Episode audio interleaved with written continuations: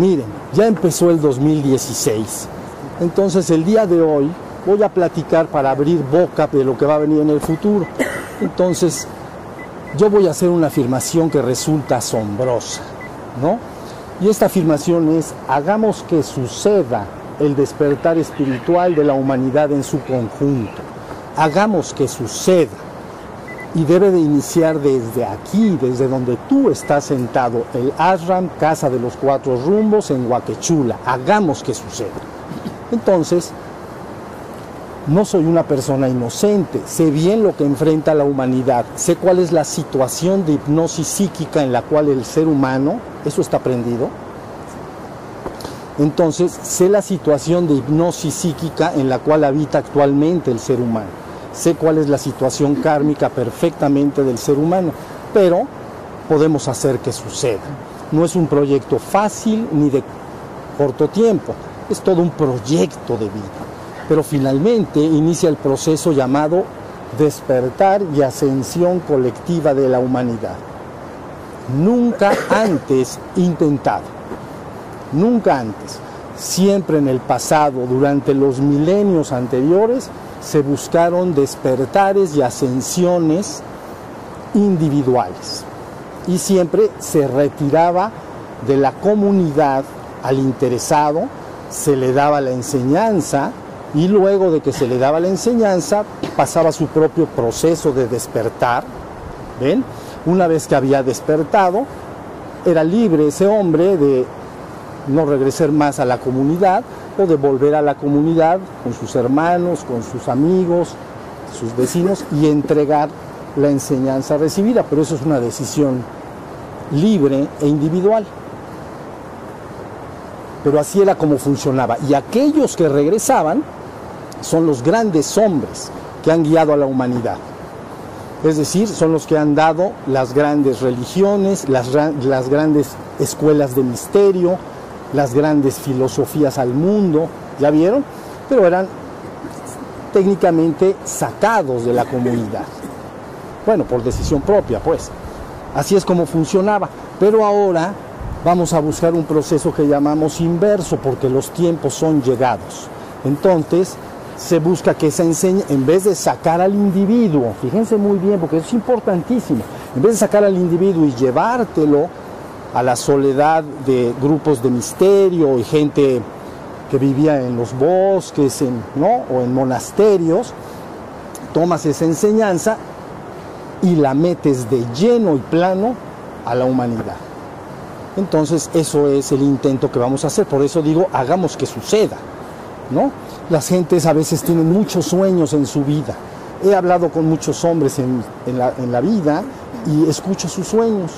Pero entre el sueño original y que se haga una realidad hay, un, hay una cantidad de trabajo y esfuerzo y compromiso y voluntad extraordinario. ¿Sí se entiende? No son, esto no debe ser un sueño estéril. Un sueño estéril me gustaría que todos estuviéramos ascendidos en el reino de la luz. Bueno, a mí también me gustaría, pero ¿qué es lo que vamos a hacer para que eso suceda? ¿No?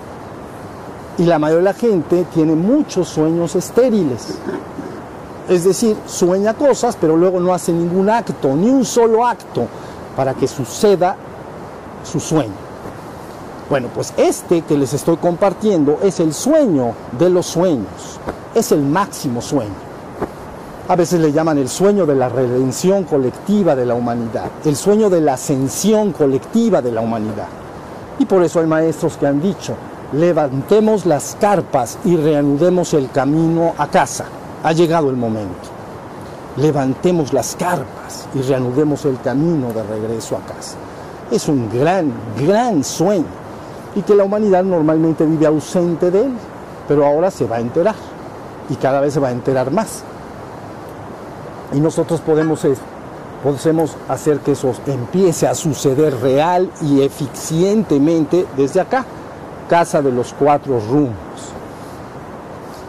El ashram que está en Huaquechula, ahorita hablaré de otra cosa, ¿sí? Pero fíjense, si ustedes verdaderamente, como alguien preguntaba sentada en un lugar donde estás tú, preguntaba en algún satsang pasado y entonces dijo, ¿Cómo podemos hacer que esto llegue a los demás? Bueno, entonces debes de contestar dos preguntas vitales.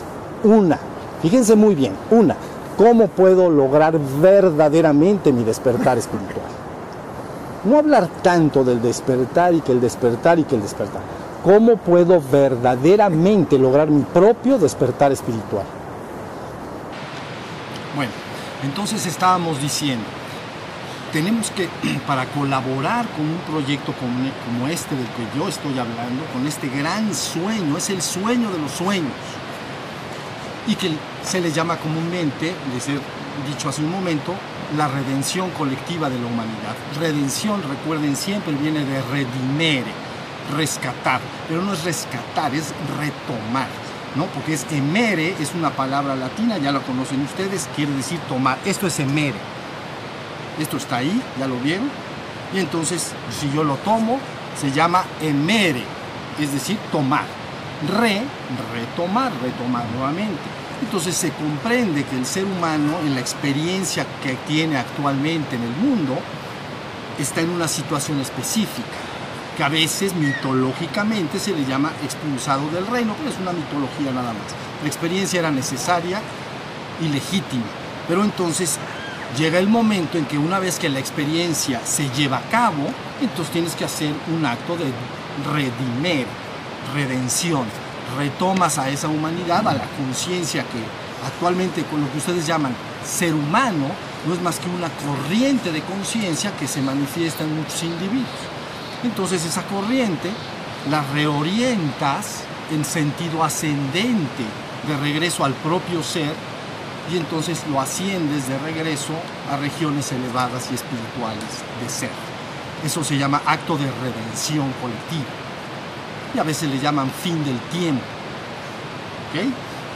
Entre que se empieza el esfuerzo y se culmina el esfuerzo, se da simplemente un número de años en las diversas tradiciones llamado el milenio. Para no discutir demasiado si es un proyecto corto o largo, el milenio. O sea, como mil años, pues. Entonces, durante mil años se da la enseñanza, se explica debidamente lo que implica, y entonces la conciencia empieza su proceso de reorientación, porque primero se le orientó hacia el mundo, se le orientó hacia la, llamen ustedes, conquista del mundo, porque la conquista del mundo implicaba el desarrollo de la mente, ¿no? Y gracias a, esa, a ese empujar la conciencia humana hacia el mundo, entonces es que han nacido todas las civilizaciones del mundo y en el proceso se ha desarrollado esa mente humana y te ha separado decididamente del reino animal. ¿Estamos?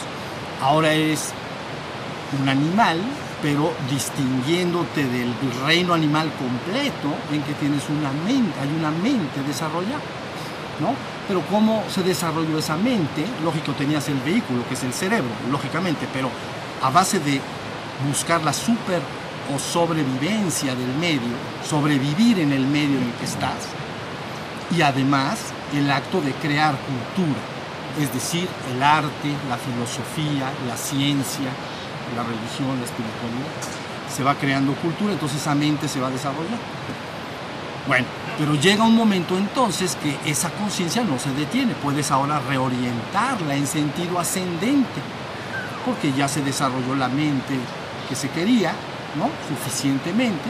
Entonces ahora esa corriente llamada la humanidad la reorientas, le das un nuevo paradigma, un nuevo objetivo a alcanzar, un nuevo sueño que debe lograr. Y entonces se le dice, hay ahí las carpas, recógelas, vamos a casa. ¿Ok? Y entonces eso llama el retorno al origen, o le llaman el retorno al paraíso perdido. Porque así se explica en las mitologías para que la gente lo entienda. ¿no? Está el hombre en una situación, entra la experiencia que llamamos humana, entra esa corriente de vida a manifestarse en este plano que llamamos físico y entonces ahora llega el momento en que puedes reorientar esa conciencia y llevártela de regreso a casa. Si estamos, hasta ahí va la cosa. Pero entonces debes de preguntar dos cosas. Uno, decía yo, ¿qué debo hacer para lograr mi propio despertar espiritual? Primera pregunta. Y segunda pregunta, ¿cómo puedo colaborar con el despertar espiritual de la humanidad en su conjunto? Hoy simplemente voy a platicar un poco de esas dos y vamos a estar durante los satsangs que tengamos encuentros acá, ir profundizando esto. ¿Sí se entiende? Entonces, mira, vamos a la primera pregunta. ¿Cómo puedo verdaderamente lograr mi despertar espiritual? Verdaderamente. Ya sabemos que el despertar espiritual es prender la luz de la conciencia, eso está suficientemente explicado. Pero ¿por qué si está explicado las personas no pueden hacerlo?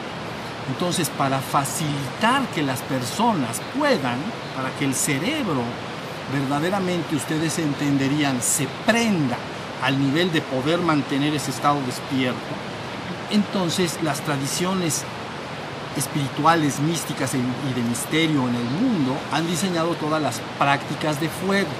Fíjense muy bien, práctica de fuego quiere decir que el ser humano se somete a ciertas prácticas para ir levantando en su interior de su organismo lo que llamamos lo que llamamos el fuego interno. Fíjense muy bien, levantar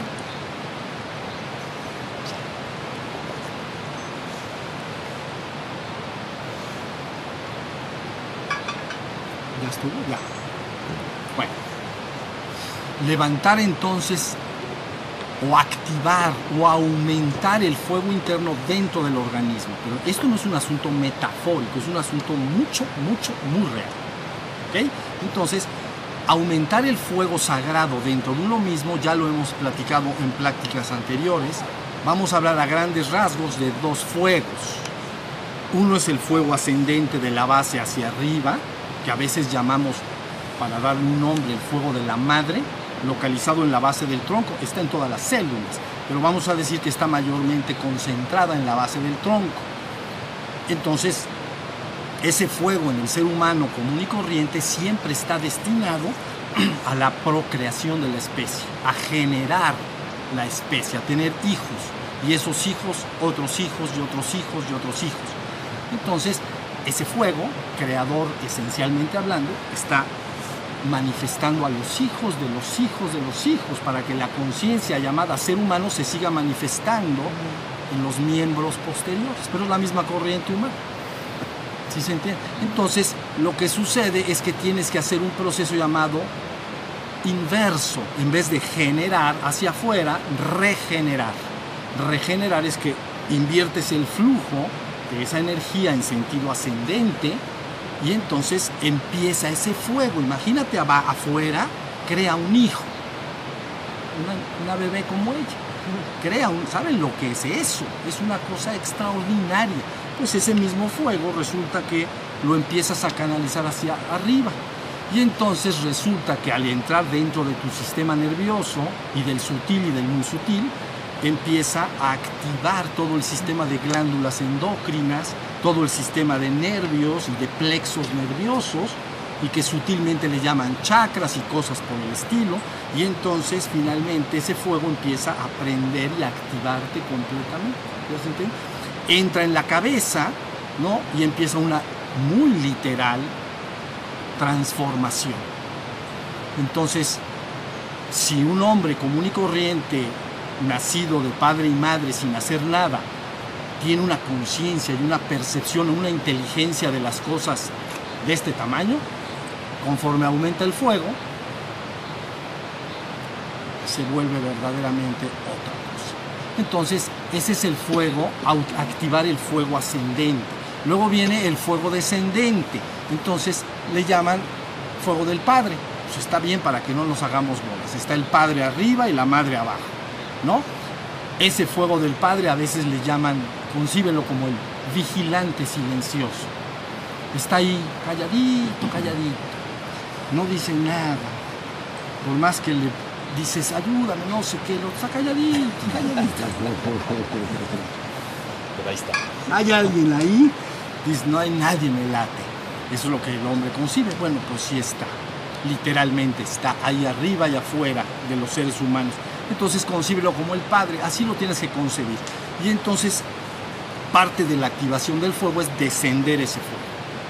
conforme va descendiendo, entonces el fuego ascendente más el fuego descendente hace una verdadera activación del sistema hasta que crea un hermoso y resplandeciente cuerpo de luz. Entonces ese es el proceso de activar el fuego sagrado.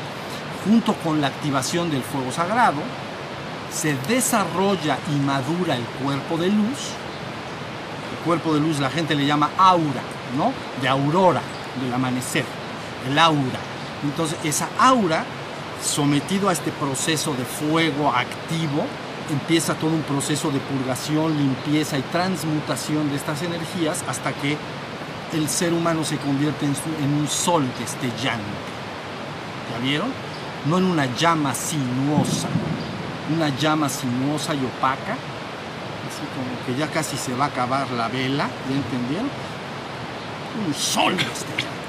Eso es desde el punto de vista energético, ¿ya se entendió? Desde el punto de vista de la conciencia va despertando la conciencia espiritual. Entonces, contestando la pregunta, ¿qué debe hacer el ser humano para verdaderamente lograr su despertar espiritual? Tiene que aumentar el fuego sagrado. ¿Por qué estoy diciendo esto? Porque si a ti te dicen, mantente atento y despierto, sé consciente del exterior, de, tu interior y de tu propio ser, y lo puedes hacer, ya no tienes que levantar el fuego. Ya tu sistema nervioso y tu cerebro ya está suficientemente prendido. Pero en caso de que no, al, al discípulo le cuesta mucho trabajo. ¿Ya vieron? Porque las partes involucradas con la emoción y con el pensamiento están muy activas y las otras partes de la atención y la conciencia están apagadas en el cerebro, vamos a llamar. Entonces hay que prender, ¿sí se entiende? Ahora, para ese fin es que se desarrolló o desarrollé, tomado de mi abuelo espiritual, ¿ok? Mi padre espiritual es mi maestro, mi maestro Pedro se llamaba, entonces él me dio a mí unos cursos al inicio de mi, de mi, proceso, a los 21 años lo conocí, y entonces me dio ciertas prácticas para activar el fuego. Tanto las prácticas de respiración como las prácticas de transmutación de la energía. Entonces, derivado de esto y algunos otros conocimientos, diseñé ese curso que ustedes conocen y que se llama el Yeya, le decimos cariñosamente. Yoga de la energía y yoga de la atención. ¿Todos conocen acá eso? Bien. Si tienes el libro, esa es tu guía. Y si no lo tienes, en la página de Shiva Shambo hay un apartadito que dice el despertar, se abre el menú, dice herramientas para el despertar, se abre otro menú y ahí dice libro, el yoga de la energía y el yoga de la atención y video, ya que lo filmó Ana, mi vida es la artista. Ana, digo Ana, eh, video, el yoga de la energía y el yoga de la atención. Ciencia de la física mental. Eso, es su origen, es la ciencia de la física mental. Este conocimiento de, lo digo rápidamente, no, no viene tanto al caso, pero este conocimiento viene originalmente del Tíbet. Estas respiraciones y estos ejercicios de transmutación vienen del Tíbet porque él, ya dije mi padre espiritual, pero mi abuelo espiritual, que fue el padre de mi, de mi padre, entonces era un señor inglés que viajó al Tíbet y adquirió este conocimiento y este, estas prácticas, ya se entendió, para activar el fuego. Cuando sale del Tíbet, quería regresar entonces a su lugar de origen, que era Inglaterra, él era inglés.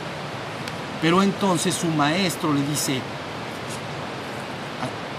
lo que está in es América. Entonces, le, así le dice, ¿no? In y out. Entonces, lo que va a estar in va a ser América, ya de plano, la verdad. Entonces vete a América, no andes dando tantas vueltas. Entonces se va a América y se va a un valle que se llama Yucca Valley, ¿no? Está por Los Ángeles, California. California. Ahorita les voy a hablar de eso, también es bien importante para nosotros. Pero bueno, él se va a California, Yucca Valley, se mete a vivir a una cueva donde son los indios originales que vivían ahí, ¿no?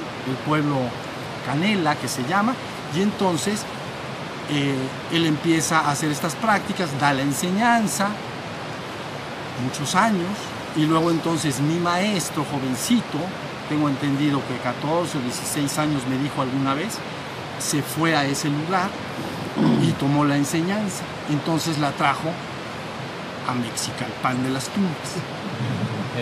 Entonces, para que vean cómo están las cosas bien atadas. Ustedes piensan que todo es casual. Nada es casual. Todo está bien causal. Y que se viene para Mexican Pan de las Tunas. Pero entonces, y dio esa enseñanza 50 años en la Ciudad de México. ¿No? Entonces, resulta que una mujer de aquí de Puebla, seguramente ya muerta, ¿no? porque todas mis compañeras discípulas, yo era, yo tenía 21 años y, las, y ellas tenían así como yo ahorita, sus pelos blancos. Entonces resulta que esta mujer la invitó a otra mujer amiga y se fue al curso y le dijo, maestro, vaya usted a Puebla. Entonces, que viene a dar a Puebla, tampoco es casual. Y entonces viene a Puebla y entonces da la enseñanza. Y, yo fui discípulo de él hasta de los 21 años hasta que murió. ¿no? Unos días antes de morir estuve con él en su casa y me dijo, debes saber que los hombres nacen, viven, eso fue lo último que me dijo, los hombres nacen, viven y mueren en la más terrible oscuridad. Nosotros estamos trayendo una enseñanza para que los hombres dejen de sufrir. Eso fue lo que me dijo. Y aquí nos tienes después de eso hasta 40 años. Yo voy a cumplir 60, 21 a 60, 40 años. Bueno, pero ¿por qué estamos en esto? Ah, entonces, esta práctica del yeya, el yoga de la energía, el yoga de la atención, es una práctica muy buena, muy equilibrada para empezar a que ustedes levanten el fuego, tanto ustedes que están acá como los que estén viendo, porque cada vez más gente se está comunicando y tenemos noticias a través de los audios y videos que se suben, se comunican de todas partes. Entonces la gente que está viendo este video tendría que empezar a hacer su práctica del yeya. ¿Ok? Ahora, hay gente que dice, es que yo ya tengo práctica espiritual, por ejemplo, ya hago kundalini yoga o hago asanas o hago pranayama o algunas prácticas de, este, de las tradiciones importantes del mundo. ¿Qué sugiero en este caso? Porque dices, ya estás haciendo una práctica, bueno, lo que yo sugiero es que te metas a la página La Universidad de Místico Sofía y ahí veas las gráficas que hay. Y en esas gráficas vas a ver en cada tradición espiritual cuáles son las prácticas, digamos, clásicas de esas tradiciones espirituales. Esto es importante porque entiendan que lo que está ahí puesto son prácticas que han sobrevivido miles de años. ¿Ya vieron? Entonces son prácticas que inevitablemente son efectivas y son eficientes. Porque tú le puedes decir a tu hijo que haga algo, pero si, si no te sirvió, pues, a lo mejor se lo dices y tu hijo lo obedece. Pero luego a él tampoco le hace, digamos, no le sirve. Entonces se lo dice a su hijo, a tu nieto. Pero una o dos o tres o cuatro generaciones atrás, francamente desaparece. Si lo entienden, porque no sirve. Bueno, estas tradiciones clásicas de las tradiciones importantes del mundo que están ahí en la Universidad de Místico Sofía en Internet, entonces son las, digamos, las prácticas clásicas que han sobrevivido miles de años. Son dignas de tomarse en consideración. Entonces tú puedes decidir si hacer el yeya o hacer las que están ahí. Luego han nacido y ahora se hizo un, como ven el despertar, ha nacido un gran mercado alrededor de este tema entonces hay muchísimos métodos, técnicas, cursos, talleres, seminarios, etcétera, etcétera.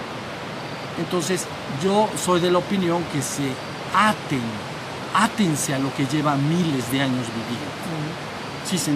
no, no, eso no les va a traicionar. Si tú tomas algo que lleva miles de años viviendo, te va a dar resultado. Porque les dio a todos esos hombres, ¿no? Que se los fueron pasando de unos a otros y llegó después de, si algo viene de 2500 años y no sirviera, digo, el hombre no es nada tonto, dos, tres generaciones, dice esto no sirve, punto. ¿Ya se entendió? Entonces, bueno, ese es mi consejo, porque muchos de los que están escuchando o verán este video, ustedes ya tienen otras prácticas y Entonces, tengan el cuidado de que sean cosas digamos, lo que llamaríamos enseñanzas clásicas de las tradiciones espirituales y místicas importantes del mundo. No les va a fallar. Si está hasta ahí la, idea. Entonces, ahora primero voy a desahogarme, porque ya veo las preguntas que quieren hacer, pero primero digo y luego pues, vamos Bueno, ahí les va. Voy a hablar de la segunda pregunta. La segunda pregunta dice, ¿cómo puedo colaborar con el despertar de la humanidad en su conjunto?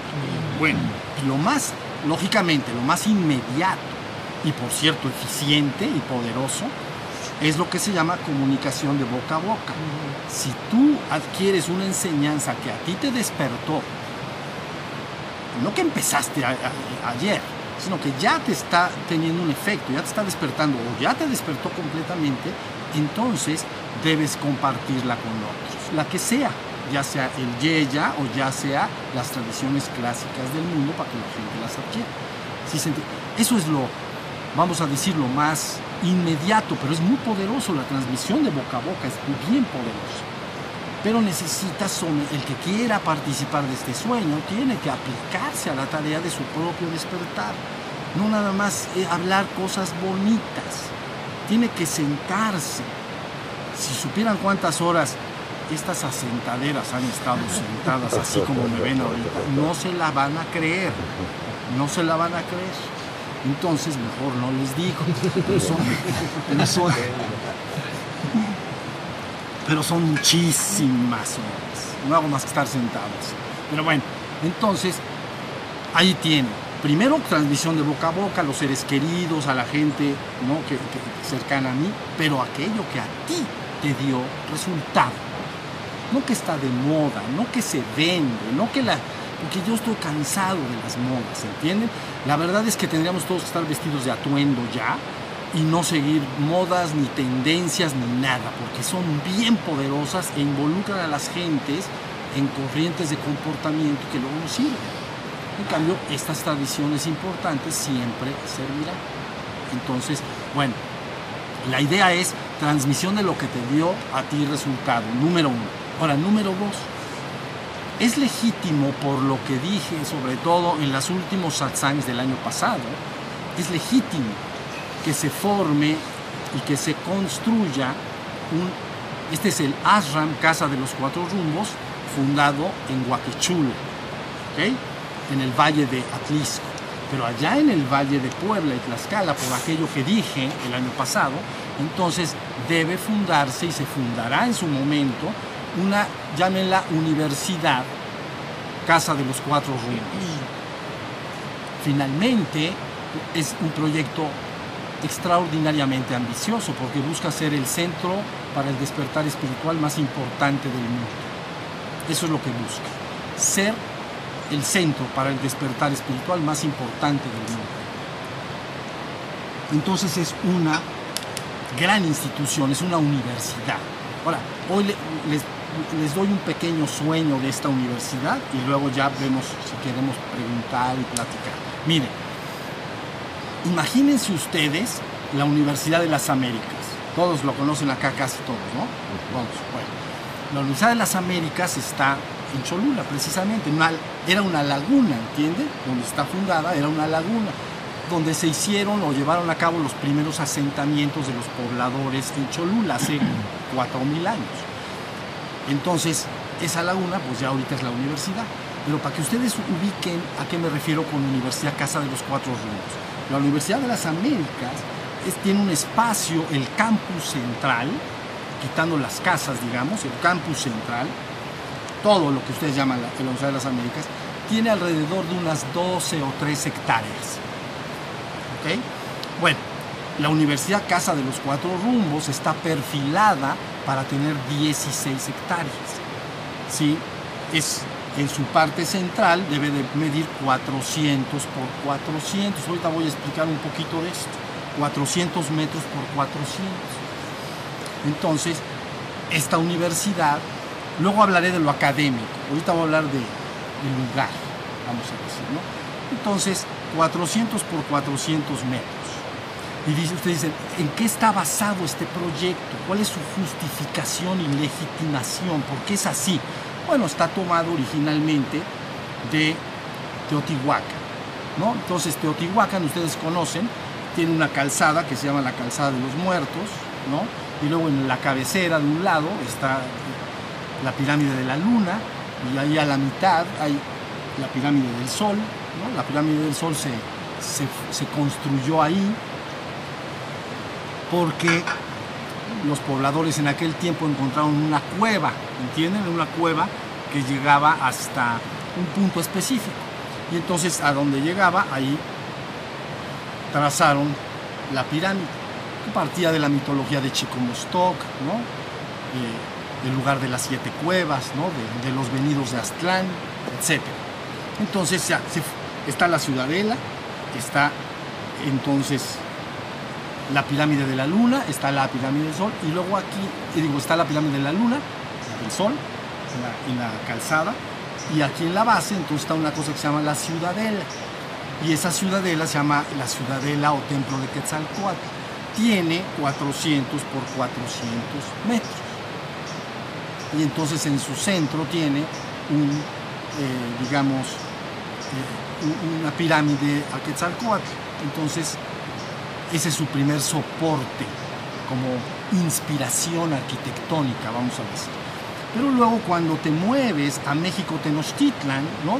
Teotihuacán, ustedes saben, vivió del año 100 o 0 al año 700, 800, ¿no? Del 0, para que no hacernos bolas, del 0 al 800 o 900. Estuvo viva la ciudad de Teotihuacán, ¿no? Donde nació el quinto sol. Entonces, luego entonces, México Tenochtitlan, pues estamos hablando de 1100 y tantos, 1200 a 1300, de 1300 a 1500. Y entonces, ¿se acuerdan lo que descubrieron? ¿No? El templo mayor, si están enterados. Es el recinto sagrado de la hermoso ciudad isla México Tenochtitlan. Una ciudad isla, ¿no? Que se conectaba a los cuatro rumbos por las calzadas, ¿no? Y entonces en el centro tenía un centro, vamos a decir, eh, ceremonial. Y medía cuánto? Pues 400 por 400, para que no vaya a fallarnos. Entonces, y ahí estaba, entonces, Templo Mayor, importante, agua y fuego. Ahorita voy a hablar de eso. El Templo Mayor son la pirámide central, la más importante del recinto, ¿no? Entonces era una pirámide que arriba tenía los adoratorios al agua y al fuego, ¿no? Tlaloc y pues. Bueno, entonces ahí tienes esta, este recinto sagrado de México Tenochtitlan. Pero luego te pasas a la ciudad de Cholula, la ciudad de Cholula es anterior. Pero bueno, entonces la base piramidal, la base que ahorita está debajo ya de las calles, pues, ¿cuánto mide? 400 por 400, para que no vaya a fallarnos nada. Y entonces es la pirámide más grande del mundo, si lo sabemos, ¿no? Es la más grande del mundo en su basamento, es decir, en su extensión de abajo, 400 por 400, la más grande del mundo. Y la más grande en volumen, ¿ok? Volu- Tiene 4 millones y medio de metros cúbicos. Bueno, no es la más alta, pero es la más grande en basamento. Son siete pirámides sobrepuestas, para que tampoco falle. Todo tiene que estar perfecta y fríamente calculado. ¿Ya vieron? Bueno, ¿hasta ahí me van siguiendo? ¿Sí? No hay Sí. duda. Bueno, entonces, luego resulta que acuérdense que hay un símbolo jeroglífico que se llama Atl-Tlachinoli, lo hemos hablado, que a veces lo traducen, y no sé por qué, como agua y sangre, es agua y fuego, porque viene de chinole. Al- ¿Conocen la palabra sea chichinó? que tiene que ver con la sangre. Nada, ¿verdad? Entonces, yatl es sangre, yotl, sangre. Eso no es atl tlachinol, agua y fuego.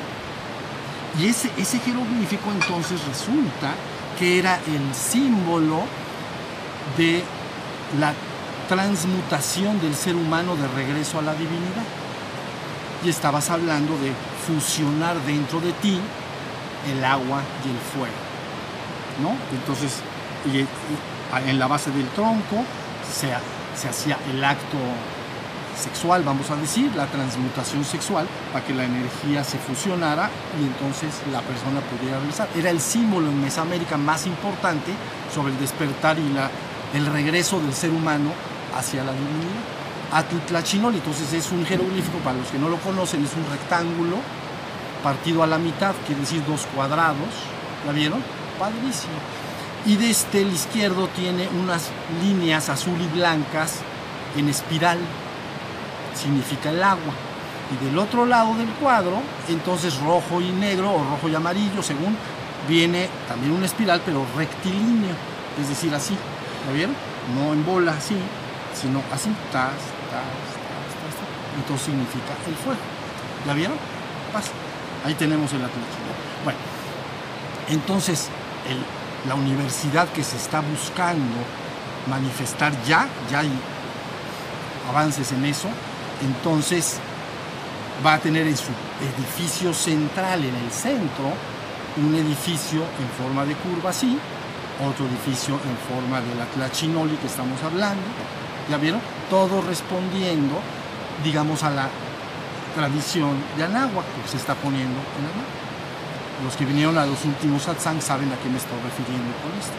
Entonces son los edificios centrales, rodeado de agua, para que se parezca a México Tenochtitlan, y buenísimo.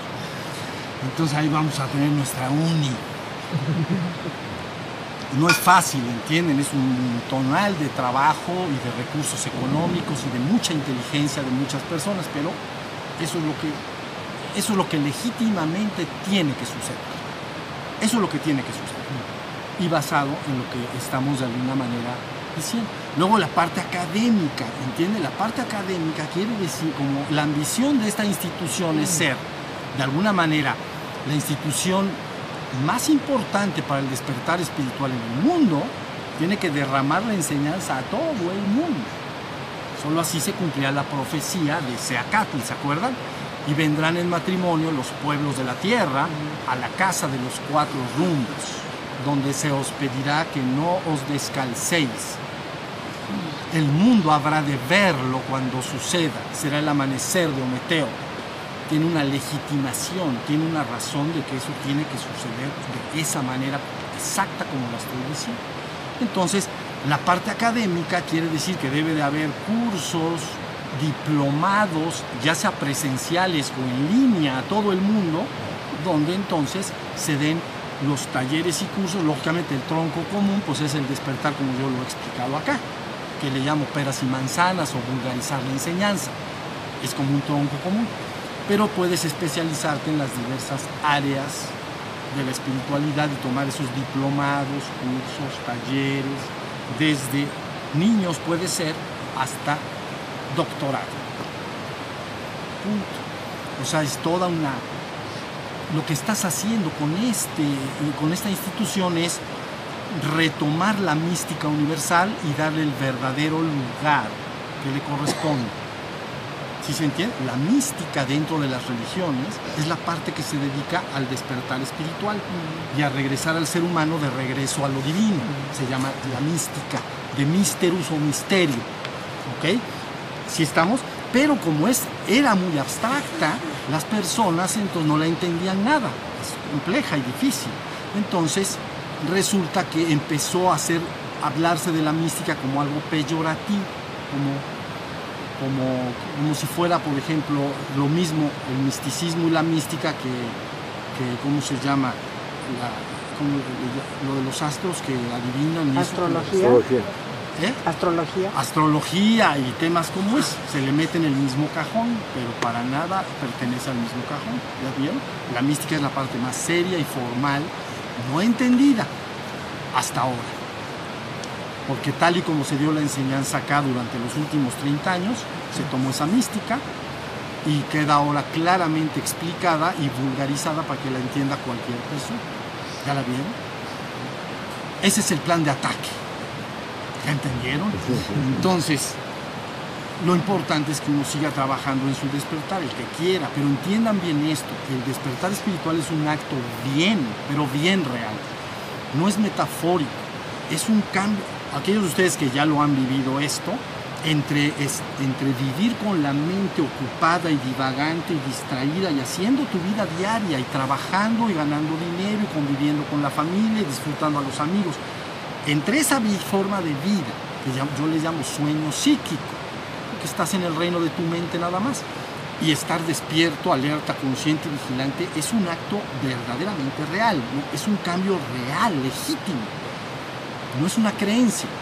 Entonces tienes tú que entender que si quieres unirte a esta ola que se llama la ola del sexto sol, quieres montar la ola, subirte en ella, ¿no? Como los surfistas, entonces tienes que hacer, tienes que hacer el esfuerzo por esto. Luego tienes que compartir con los demás las cosas y luego en relación a esta zona de Mesoamérica que llamamos Valle de Puebla y Tlaxcala y todo que ya platiqué porque tiene que surgir esta institución.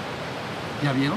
Luego, finalmente, ya escucho sus, sus preguntas si las hay. Mire, luego es legítimo, y algún día hablaré de esto y por qué, tiene que haber una réplica y fundarse dos más, una en el norte de América y otra en el sur. Entonces en el norte tiene que fundarse en California. ¿Ya vieron? En California. Entonces hay una razón profunda de la cual no voy a hablar en este momento, pero tiene que ser en California. Uno de mis hijos espirituales más amados actualmente está viviendo allá, posiblemente me ayudará con esto. Él está viviendo allá en San Diego, en el norte de San Diego, en una, colonia que está en norte, se llama La Joya. Ahí vamos a ir a dar, ya me entendieron. Se las voy a aplicar igual que acá, igualito. Entonces, y ellos van a saber por qué. Ah, esto, esto está legitimizado. No crean que es porque yo tengo ganas de que suceda. No es de que ya este ya se le ocurrió. Anda como medio, con muchas ambiciones en la cabeza. No, es mucho, mucho, mucho más profundo de lo que parece. Y tiene que ser ahí, en California, en el lugar que estoy diciendo. Y luego entonces también se tiene que replicar en el sur, cerca del lago Titicaca. ¿Ya vieron? El sureste del lago Titicaca, Tiahuanaco, ¿ya vieron? Por ahí al, noroeste Machu Picchu, si saben, ¿no? Cusco, etc. Entonces tiene que haber una réplica de esta universidad para dar servicio a México. Y de ahí ya no sabemos para dónde que vaya a seguir sucediendo. Si estamos bueno, les platico para animarlos en el sentido de que esto está extraordinario. No hay que volarse mucho, pero hay que decir, yo si me quiero, quiero pertenecer a este proceso, les voy a decir una cosa que se llama corriente de vida y ya. Corriente de vida quiere decir que tú todos los días con tus actos, tienes tres tipos de actos, ya lo hemos platicado. Solo tienes tres y no puedes hacer ningún otro acto. Mental, verbal o corporal. No puedes hacer otro acto haces actos durante el día mentales, cuando piensas y sientes, cuando imaginas, haces actos verbales, cuando te comunicas con un semejante, y haces actos corporales, cuando caminas, te mueves o trabajas o haces lo que sea. Entonces, la suma de tus actos crean una cosa que llamamos en la enseñanza corriente de vida. ¿La vieron? Y la corriente de vida va por un curso. Entonces tú no debes, la gente a veces se acerca a mí y me dice, gente mayor, es que yo ya me voy a morir y, ya no va a dar tiempo de despertar. ¿Quién dice eso? Lo importante es tu corriente de vida. Si tu corriente de vida va por ese camino, ¿entiendes? El mañana seguirás por ese camino. Si agarras otra corriente de vida, irás por otro camino. ¿Entienden lo que esto quiere decir? El asunto es que actualmente la inmensa mayoría de los seres humanos ha sido enseñada para que todos sus actos mentales, verbales y corporales solo se relacionen con cosas y asuntos del mundo. Entonces tu corriente de vida está en el mundo. No puedes salir del mundo porque tú estás construyendo el mañana en el mundo. No puedes salir del mundo, te mueras o no te mueras. ¿Ya se entendió? Tienes que crear una corriente de vida, en este caso relacionado con el despertar espiritual y la ascensión colectiva. Bueno, tu ascensión individual y colectiva. Pues tu espíritu y tus actos se unen a esa gran corriente de vida, a la que hay muchísimas gentes que se van a empezar a unir cada vez más. Mucho va a ser destruido, pero mucho va a ir por ese camino hacia el despertar. ¿Ya estamos? Entonces lo importante es que tú construyas una corriente de vida que tus actos diarios, sea que te sientas, haces tus prácticas, meditas, lees, piensas en esto, entonces ya está la corriente. La gente dice, ¿y, cuando me muera qué me va a pasar? Nada, vas a seguir haciendo lo mismo. Porque es la corriente de vida, es lo que... ¿Qué vas a hacer mañana? A ver, yo, alguien dice, yo soy doctor, y yo opero las anginas, a eso me dedico. Bueno, ¿qué va a hacer mañana? Seguro eso. Ni modo que haga un plano arquitectónico. Su corriente de vida lo obliga a que mañana eh, haga lo mismo. Tendría él que generar una corriente de vida paralela y estudiar arquitectura. Y entonces sí, después de generar mucha corriente de vida a favor de eso nuevo, haría lo nuevo. ¿Sí se entendió? Entonces ya puede hacer el plan. ¿Está claro lo que estamos diciendo? ¿Sí? Bueno, esto nada más fue para abrir el año y darme a entender un poquito. Deben ser pacientes conmigo, pero sépanlo, yo sí me doy a entender. Sí me doy a entender. Puedo tardar más o menos, pero yo me doy a entender. Entonces sean pacientes porque cada vez me voy a dar a entender más de lo que va a venir en el futuro. Y está extraordinario. Súmense a esa corriente de vida y regresemos a la Punto. Anímense. Es real, es totalmente real y no le vas a tener que creer a nadie, porque tu propio proceso de despertar lo vas a verificar en ti. ¿La viste? No seguirás a un tercero. Qué cosa tan lastimosa estar siguiendo a un tercero como un líder. ¿Para qué quieren seguir a un líder afuera y seguirlo a él? No. Tengo yo que verificar que lo que él me está diciendo es cierto. Si lo verifico, entonces eso sí, eso sí lo voy verificando día a día. ¿Ya entiendes? Entonces tu marcha no es creer en nadie. Simplemente lo vas corroborando en tu propia vida, con tus propios tu propio proceso de despertar y cuando yo vayamos viendo lo que es el fuego sagrado y lo que, las operaciones que hace dentro del cuerpo, ustedes van a decir, sí, eso ya me pasó, esto sí, esto no. Entonces no lo tienes que creer. ¿Sí estamos?